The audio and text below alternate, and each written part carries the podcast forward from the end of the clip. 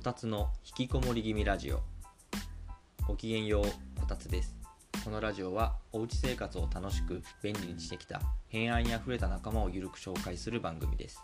小さくまとまりたい気楽に生きたい人に向けてヒントになるようなエピソードも配信したいと思っています。今回のテーマは一人でやり続けていたぼっちゲームアーマードコア。このゲームは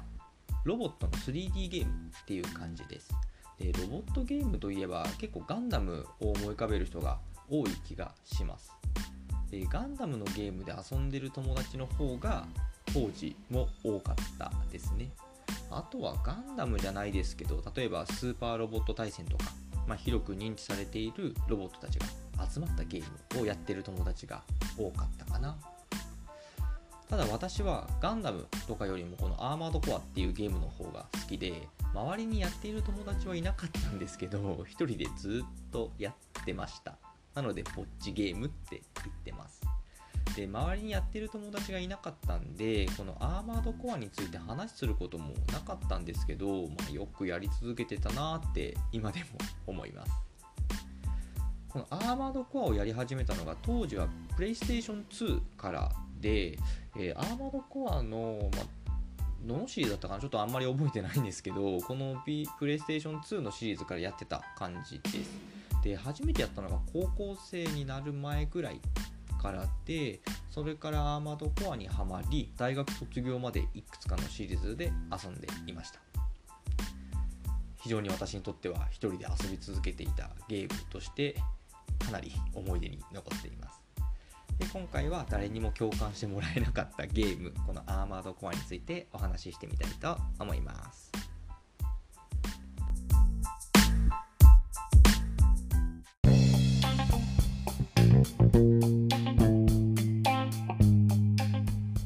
それではアーマードコアについてお話ししていきたいと思います。まずは大まかなストーリーとこのゲームの概要についてお話ししますね。このゲームシリーズごとに異なるのでだいたいまあ同じ部分っていうのを説明していきたいと思います。まずこのアーマードコアっていうゲームなんですけどフロムソフトウェアが開発したゲームで前回配信で紹介したダークソウルというゲームと同じ会社です。この会社のゲーム本当に好きなんですよね私。世界観としてはあの国家による支配体制が崩壊した世界になっています。で国家ではなくて巨大企業が世界を統治しているっていうそんな感じの舞台です。大体こう3つくらいの財団による戦いが起きているっていうのが多いですね。財団っていうのは財団企業みたいな感じですね。でこのゲームのこのプレイヤー、え主人公ですね。主人公はレイブンと呼ばれる傭兵としてアーマードコアっていう、まあ、人型の機動兵器もう本当ガンダムに近いって思ってください。ガンダムのモビルスーツみたいなもんですね。その機動兵器に乗ってミッションをこなしていくっていうストーリーです。でこのアーマードコアっていうのがその機体なんですけどアーマードコア略して AC と呼んだりしています。そしてミッションっていうのがこのプレイヤーレイブンですね。レイブンっていう傭兵なんですけどこの傭兵を斡旋する組織っていうのがあってそこを通して、ま、お仕事を受けるっていうような方式になっています。で報酬とかもその組織を通して振り込まれるみたいな感じですね。でミッションもいろいろあるんですけど、まあ、大きく分類すると、えっと、対立組織の妨害とかあの何かこう物資を運送してるその運送物資の破壊とか、えっと、敵対組織の施設の破壊とかっていうことが結構ありましたね。あとはそれの反対に防衛ですね。対立組織からの攻撃から、え守るみたいな防衛ミッションっていうのが割とあります。あとはそんなに多くないんですけど対立してる組織の、まあ、専属レイブン専属の傭兵ですね。傭兵と、まあ、戦わされるミッションっていうのが結構ありました。まあここまで説明して多分お気づきの方もいらっしゃると思うんですけど総じて中二感の強い作品だなって私は思ってます。アーマードコアを、まあ、周りでやってる人がいなかったんで1人で淡々とやっていたんですけどじゃあ何がそんなに好きだったのっていうお話をしていきたいと思います。まずカスタマイズが豊富です。カスタマイズが豊富ってそのアーマードコアその機体を、まあ、どんな風にできるかっていうお話なんですけどその構成している部品が多くてですね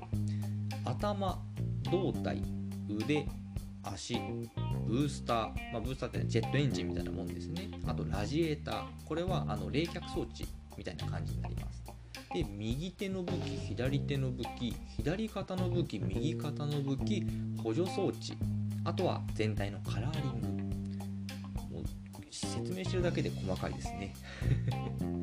そんな細かい設定をできるのがアーマードコアです。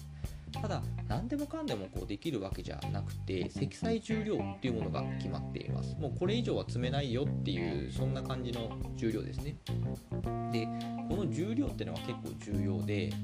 軽い機体にすれば、まあ、威力の高い武器は装備できなかったりあとは装備の幅っていうのがこう狭くなったりします。逆に重い機体にすると威力の高い武器は使えるけど、まあ、移動が遅くて攻撃を食らってしまうとかっていうそういうデメリットがあったりするので結構バランスが大事なゲームですね。武器は銃とかミサイルとかロケットっていうのが多いんですけどこの武器もですねあの撃てる弾薬数っていうのが決まってるんです。こう弾が決まってるっていう言い方になるのかな。なのでその弾を撃ち切ったら終わりなんですよ。で結構威力の高い武器ほどこう撃てる弾薬っていうのが少ないので、まあ、長期戦なミッションとかだとするとあの途中で弾切れになって全然戦えないなんてことも結構あります。なのでミッションによってこう武器を変えたり機体を変えたりっていうのをしなきゃいけないのでこのバランスを考えながら遊ぶっていうのがアーマードコア。っていう感じですね。そしてそんなバランスを考えるのが結構難しいんですけど、まあ、楽しいです。はい。あとは戦闘がスピーディーで立体的なのが好きなポイントです。基本的にはそのブースターあの飛行機のジェットエンジンみたいなそのブースターみたいなエンジンを使って、まあ、高速移動するっていうのが割と基本になります。でブースターがあるってことは空も飛べるんですね。で平地で横移動だけしててもいいんですけど空中から攻撃することもできるんでこれ見た目がかっこいいから私すごいやってました。よくあのアニメとかでめっちゃ移動しながら戦うような、まあ、ロボットアニメとか見たことありますかね？あんな感じの憧れ戦闘っていうのは自分でできるのであえて無駄な動きをしまくって遊んでました。でこのアーマードコアってそういうストーリーを遊ぶっていうのが割とメインだったりするんですけどオンラインで対戦もできるんですね。なのでリアルな人とのこの対戦っていうのができるのでそういった対人戦でもなるべく無駄にかっこいい動きができるように頑張ってました。他には何だろう？設定が細かいっていうところも好きなポイント。でこのミッションがあるんですけどミッションに成功すると報酬がもらえます。ただ同時に支払いもあるんですね。これどういうことかっていうとこう機体がダメージを受けたらこう、まあ、車とかでもそうですけど修理するじゃないですか。その修理に費用がかかるんですね。あと使った武器の弾薬の費用も請求されるんです。まあ私たちも生活してて、まあ、収入私会社員なんで収入があるんですけど収入があるってことは支出があるわけでその設定を取り入れてるっていうのが結構好きでした。なのでこうミッションクリアしてもダメージを負いすぎたりあとは弾を撃ちすぎて赤字になることがあるんですよ。そんなゲームあんのかよって思われるかもしれないんですけど実際にあるんですよね。なのでこうお金が必要だなっていう時はなるべく省エネで、まあ、ダメージをあまり負いすぎない弾を使いすぎないようにミッションクリアを目指していました、まあ、そういう戦略も非常に大事なゲームです。あと忘れてました。あのゲームで出てくるセリフ。このセリフが非常に中二病なところも好きなところです。あのレイブン同士傭兵同士のこの戦いっていうのも結構あるんですけどこうムービーが流れて相手のレイブンが話したりするんですね。それが結構やれやれ系とか闇落ち系っていうのが結構多かった気がします。例えばなんだろう覚えてるやつだとあの運送部隊を、まあ、こちらが襲撃する攻撃をする時に、まあ、防衛のために雇われたレイブンが降りてきてやはり来たか。ここに来なければ怪我することもなかったというのとかこっちも仕事だ恨むなよ。とか。なんかちょっとも真似するのも恥ずかしいんですけどそんなセリフが多かったですね。あとはその敵対してる組織の専属のレイブンが現れて貴様はその列車の好都合だ。決着をつけよう。とか。だが今この瞬間は力こそが全てだ。私を超えてみろ。とか。結構中二な感じですよね。なんかそれが好きなんですけどこうなんだろう。私も中二病なところが多分にあるのですごいくすぐられます。まあ、ここまでアーマードコアの好きなところをたくさんお話ししてきたんですけどまあ冒頭に言ったようにアーマードコアを周りでやってくれる友達っていうのがほぼいなかったんですね。まあ、いても1人とか、まあ、その1人もすぐ辞めちゃったりとか してたんですけどじゃあなんでやってくれる人がいなかったのかなっていうのをちょっと考えてみたんですけど多分まず1つ目としては細かすぎたっていうところですね。あのカスタマイズがすごい細かくできるんですよ。まあ体の本当頭胴体足腕左右腕とかあの武器とかっていうのすごく細かく設定できるんですけどそれが面倒くさくてみんなやらなかったんだろうなって今思います。もう本当凝り性がやるゲームなのかなと。で今でもそのガンダムのゲームとかってあるじゃないですか。でそのガンダムのゲームとかも変えるのはこう武器とかそれぐらいで機体自体をこうカスタマイズするってことがないからやっぱ手軽な方が良かったんでしょうねゲームですので。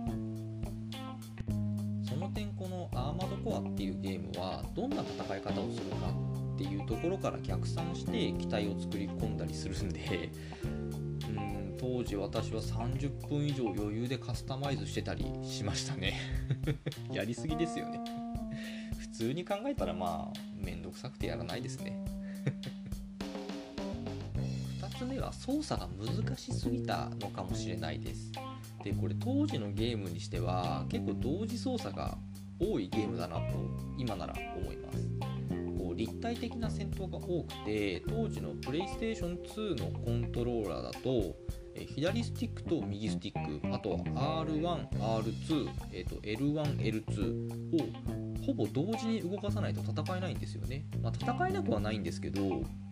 まあ、止まって撃たなきゃいけなかったり横に歩きながら撃ったりするくらいしかできないので、まあ、ロボットっぽい立体起動みたいなそんな戦闘をするんだったら 今お話ししたスティック2つボタン4つっていうのを同時に操作しないと無理ですね。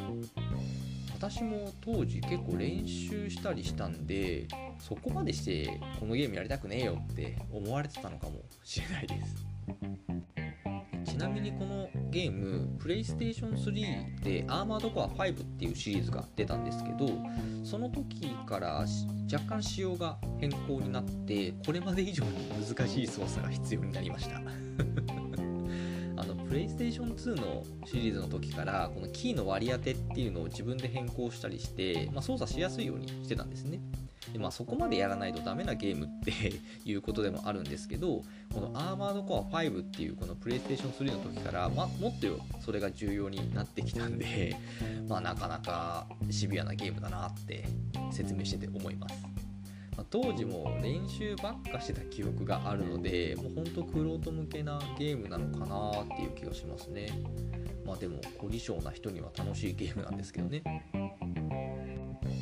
はいそんな感じかな。こ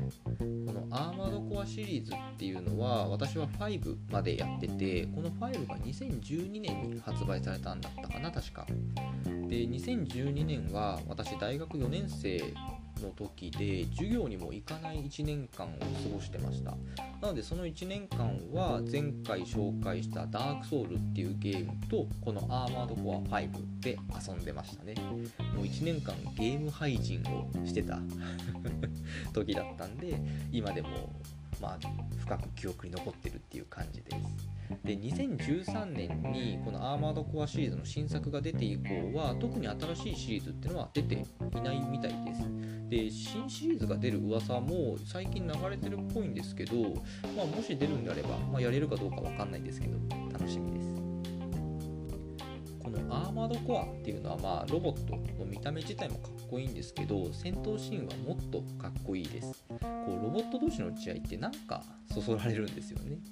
なのでこう本格的なロボットゲームがやりたいっていう人は是非このアーマードコアの新作が出たらやってみてほしいなって思います。はい。ということで今回はこの辺でまたお会いできるのを楽しみにしています。したっけね